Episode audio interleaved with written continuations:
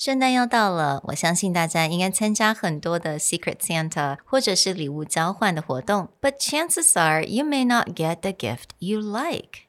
那怎么办呢？那今天我跟 Nick 就来分享我们的小故事，还有一些有用的 tips and tricks。Hello，欢迎来到 Executive Plus 主管与沟通力的 Podcast。 I'm Sherry, an educator, certified coach, and style enthusiast. 我相信专业有效的沟通是语言跟逻辑的完美结合。And I'm Nick, a startup consultant, corporate trainer, and late night gaming junkie. I believe great communication requires the right mindset and solid frameworks. 我们希望带给大家职场英语的技能、跨文化沟通技巧与其他能帮助您成为出色领导者的工具。 Join us each week as we share our experience, research, and methodologies to take your communication and language skills from good to great.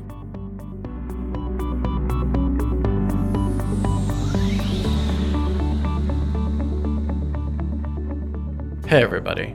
Welcome back to the Executive Plus podcast. It's that time of year, the holidays. We just passed Thanksgiving, heading into Christmas, and soon Chinese New Year. Well, this is about the time where everyone's stress levels go up because you're supposed to buy gifts. Mm. But what you buy and what you get may not always be the best. Mm.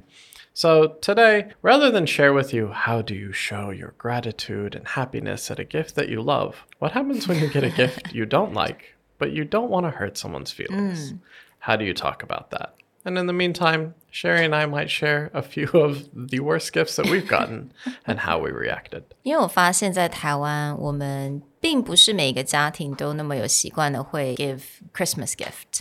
但是因为这个节气的关系，或者是在上班呢，我们常常很多 office 就会有这种 Secret Santa，right？You exchange gift and then you have a party together。那这个时候，当然，如果是 Secret Santa，你 就是你没有办法真的去准备说，哎，这个人到底真的会喜欢什么？And I'm gonna give it to them。尤其是在这种 exchange 的时候，isn't there like a game where you exchange gift, but yeah, you can it's called like, a white elephant. Oh yeah, that's right. And so one of two ways is like either you set a really low budget mm. and then mm-hmm. people just look for maybe the most ridiculous gift they can get yes. for that budget. the other way you do it is you actually seek out things in mm. your house. So growing up, my grandparents did this mm. every year with their friends and like they had maybe 12 to 15 other couples and they would all come together and they would do then they would just do a white elephant and the rule oh, okay. was literally you go you find something in your house that you don't want anymore really and then you bring it mm. and you wrap it and it becomes a really funny game mm. because people just end up with the most ridiculous things right because I know when I was in the States, I joined that kind of white elephant party before, and people would trick you to get their gift. So they would like wrap the gift in a really big box, but really it's a teeny tiny thing in the center. But they just want to trick you. Anyway, so what happens is that you may or may not get the gift that you like, right? 你常常会拿到一些礼物，就是很 ridiculous，而且你可能根本也不是非常喜欢。 嗯，但是你不想要让对方很难过啊，You don't want to hurt people's feeling。但是在当下，当下你拿到礼物，你拆开来，然后觉得 Oh my God, I don't like this。但是你要说什么呢？Like what would you say in that moment? There's two paths to go after this, which is you can be very ambiguous. Okay. and just kind of leave it as a general feeling mm. of for example, you might be like, wow, this is really unique. Mm. It's not really a compliment, but it doesn't sound terribly like, oh, this is such a special gift. Mm. Like, oh, it's so special. Right. So, one option is you just become very general. You use terms that are not specifically negative, mm-hmm. but they're also not praise. So you don't right. feel your life like, oh my God, I love it. Please never buy this for me again. But if you're like, oh, wow, that's just, it's mm. really unique. So you're using words that are not, it's neutral. It's right? very neutral. Yeah. The other thing you can do is you can say something that's very neutral. Like, for example, oh, I know just what to do with this. Put it in the trash. or, or, give it to someone else. yeah. Hide this in the back of my closet. Uh. It's like, uh. I know just what I'm going to do with this. But what I usually do is I would actually go the other route. So Nick talked about being very ambiguous, right? 比较模棱两可。但是呢，我呢会比较 specific。我很喜欢 point out 这种很具体的一个，比如说颜色好了，about colors，or 我可以 把它用在什么的情况之下，like I would say, oh my god, I love the color. The color is so beautiful. it may not be like clothing, but I would talk about the color. But I, um, sometimes I would say, oh, I can probably use this in the office. I think that's really useful. Thank you. So again, you're you're being specific about Yeah. something that's good about the item, but Yes. it's not like, oh, I love this thing. No. It's more, you know, Yeah. this is what I could do Exactly. with this thing. Yeah, I don't know how to lie. I really don't know how to look at people and be like, I love it. But really, in my heart, I'm like, no, I hate it. I can't say that, but I think just be very, for me, it's like being very specific with like the characteristics of the gift. I think that's that worked for me in the past. Yeah, and I think it's a tricky balance because Mm. again, you don't want to hurt their feelings, but I think a lot of people get themselves into trouble because they they're like, "Oh, I love this," or "Thank you so much. It's so wonderful. You really know me." That will trigger the person to go, "I know what to get them every year." right? Because in general, a lot of us are not professional gift Mm. givers. So, if we know there are themes that Yeah. people like, we will just buy them things in that theme well, if there's something they don't like, you may be buying them the same theme over and mm-hmm. over again. Mm. The example I give of this, and maybe a bit controversial, is Taiwan has a lot of great food. Mm. So, one of the first things that Taiwanese always give to foreigners mm. as a gift Okay. will be things like mooncake or pineapple cake. And yeah, there are instances where I know people who just love Yeah. pineapple cake, love mooncake, or love certain kind of teas But it may not be for everyone. But of course, when you're receiving a gift, a lot of people want to be polite. Oh, it's like, oh, it's great. Oh, it's so delicious. It's so good. And then year after year after year, people, you know, they'll be like, I'll send them pineapple cakes or send them mooncakes. But then the reality is like they don't love it to the point where like, okay, I look forward every year to this thing. I mean, okay, so this brings up a really good topic. Um, 当我们要送礼物给外国人好了， 到底如果我又对这个人不是那么的熟悉，我不太喜知道这个人的喜好，但是我又想要做这种，you know, as a as a host，我想要表现一下，就是 I want to be generous and I want to be I want to give gift to this friend, a new friend of mine, and he happens or she happens to be a foreigner. So, what do you think would be the best or the safest gift to give it to a foreigner? I'm not dissuading people from. I think the food is great. Certain snacks, although you really should see how sort of courageous or ambitious people are with food because people have different food preferences. Tea is always a I good think s- one. yeah. I think tea is good just because it preserves a long time, Yeah. but it is one of those things where not everyone can handle whether it's like the bitterness Mm. or like the straight taste of tea. So you really need to just see how like how open people are Mm. to different foods and I think this is more about gauging someone's reaction. But I do think there are things that are very uniquely Taiwan Mm. that people really enjoy. Like for me, I actually love the tea culture thing. And Mm-hmm. one thing I've always really wanted is, you know, you go into a very traditional business or you Yeah. go into like a very traditional family and they have that tea Mm-hmm. set and they pour tea Mm. and like it's always like I think that process is just really Mm. Yeah. Mm. cool. And like I always feel like I want to do that someday. I want to have my little tea station and then you Mm-hmm. just like have a meeting and pour people tea. So I think things like this that can feel very cultural, but maybe to Taiwanese, maybe it's like, oh, it's true. Like like my grandparents do that, or like very Mm-hmm. traditional families. But I think for me, especially early on, you just kind of look at that, and it, it's very unique in the way that it feels. Mm. Right. Not just the like gift itself, but it's like the way that feels Mm-hmm. is a really interesting experience. Right. And I do think from my experience, um, in terms of food, 真的像不管是 pineapple cake，大家可能会觉得说，诶，大部分人都还蛮喜欢，但是真的有蛮多外国人他们会很不习惯。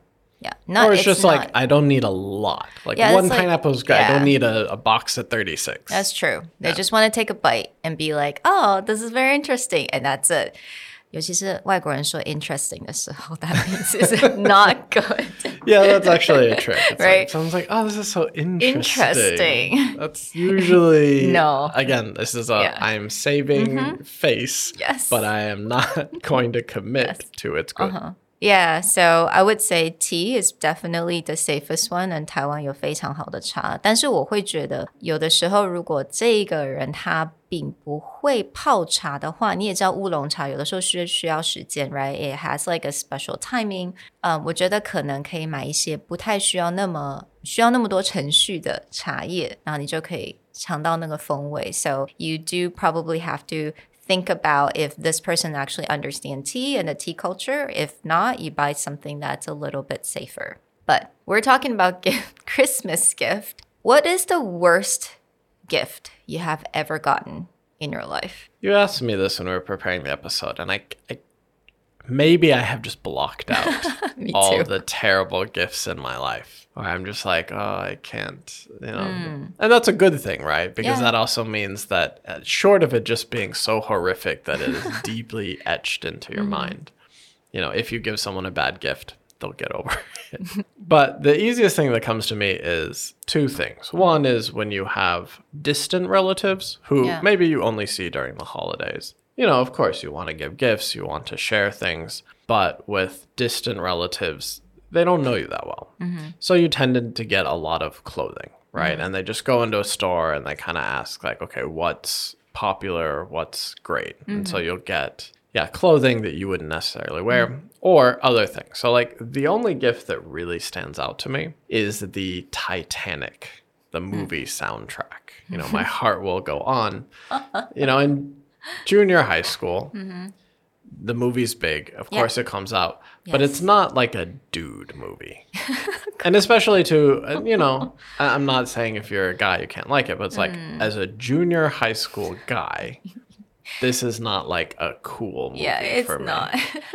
And so, yeah, I had a, a a relative who they're like, "Oh, I went to the CD store and they said this is, you know, like oh, the hot the hottest the album hot of music, the year. right? Because of course, my heart will go on. It's the Yes. Mm-hmm. top of the charts. Everyone loves it. But again, as a junior high school boy, you get the Titanic soundtrack. You can only be like, "Oh yeah, I saw it. Oh, this is." Saw the movie. Yeah, I saw the movie, and oh, I know this song. I've I've definitely heard the song. Yeah.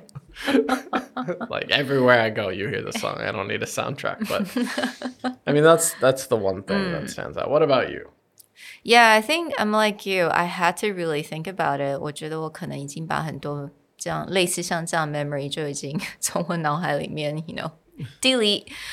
但是我记得我在很小的时候，也是一个 relative，他们到我们家，like my birthday, and relative came and uh, she gave me a gift, and I remember vividly. 我那个时候才几岁？我那时候七岁吧。Okay, I was seven, and I got a gift. Basically, it was a something that you put in your pan when you cook an egg. It was like 就很像那个把好像一个模型，然后你把那个鸡蛋打在里面，然后那个蛋就会变成圆形。 I mean, eggs supposed it's already round, right? Just more perfectly around. I was seven.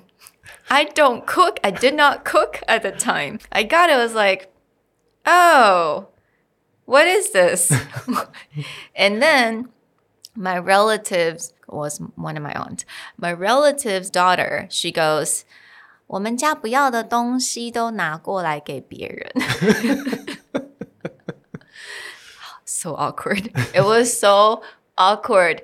But yeah, basically that was like my memory of like the standout gift. yeah, but I think what happens is like when it's not a theme. Let's say 我们并没有说这个是 white elephant party, but you you still get a these kind of people would give you things that you they obviously don't want anymore. They got it from someone else. They're just passing on to you. I think that's usually kind of the worst gift. Yeah, it's definitely worse, but, but everyone goes in with the mindset of, Hmm. okay, I'm not going to walk out of here. Oh, It's not the worst gift, but I actually, funny story, when I lived in Chiayi, uh, a friend and I would go to a kind of like a higher end bar.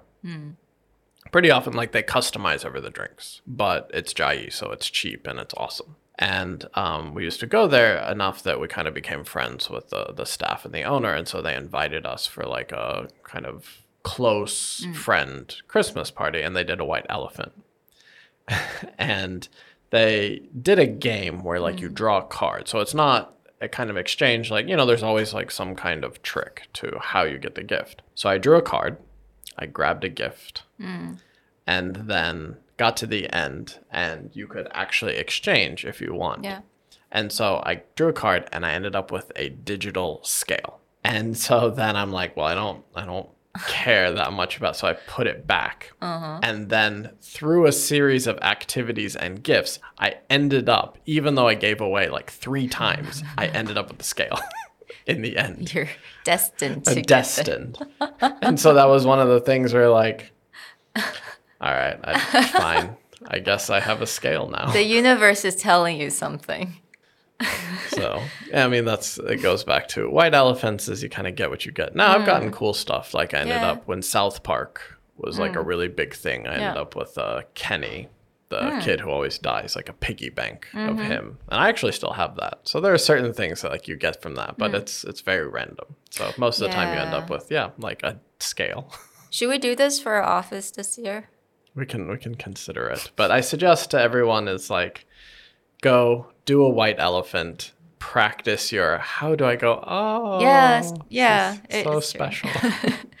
Oh, I love the color. yeah. Uh, this white on this scale is so good. Oh, such a beautiful scale. yeah.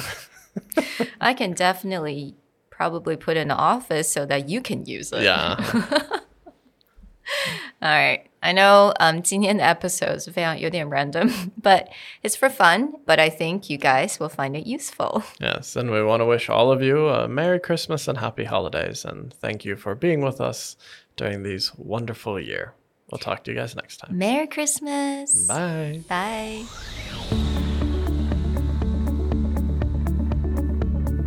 The Executive Plus podcast is a Presentality Group production, produced and hosted by Sherry Fang and Nick Howard. You can search us on Facebook, 主管英文 Executive Plus. You can also find us on Instagram, Communication R&D, and email us at sherry at epstyleplus.com.